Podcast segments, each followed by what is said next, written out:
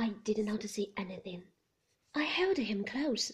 I wanted him to go on talking like this, that his bitterness might loosen and come away, carrying with it all the pent up hatred and disgust and muck of the last years. And so we lived, he said, month after month, year after year. I accepted everything because of Manderley. What she did in London did not touch me because it did not hurt Manderley and she was careful those first years. There was never a murmur about her, never a whisper.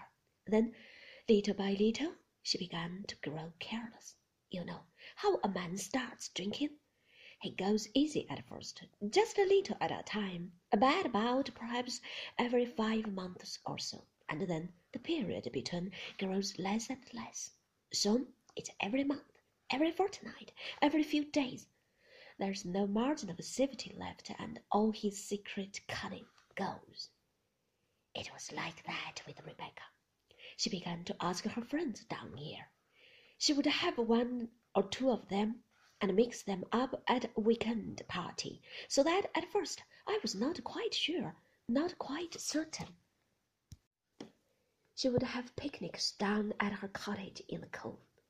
I came back having been away shooting in Scotland, and found her there with half a dozen of them, people I had never seen before.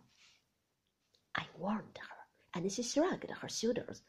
What the hell's it got to do with you? she said. I told her she could see her friends in London, but Manderley was mine. She must stick to that part of the bargain. She smiled. She did not say anything. Then she started on Frank.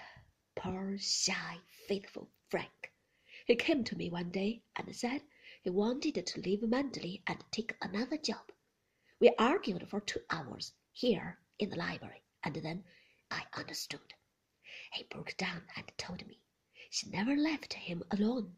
He said she was always going down to his house, trying to get him to the cottage.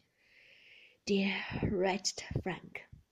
Who had not understood, who had always thought we were the normal, happy, married couple we pretended to be.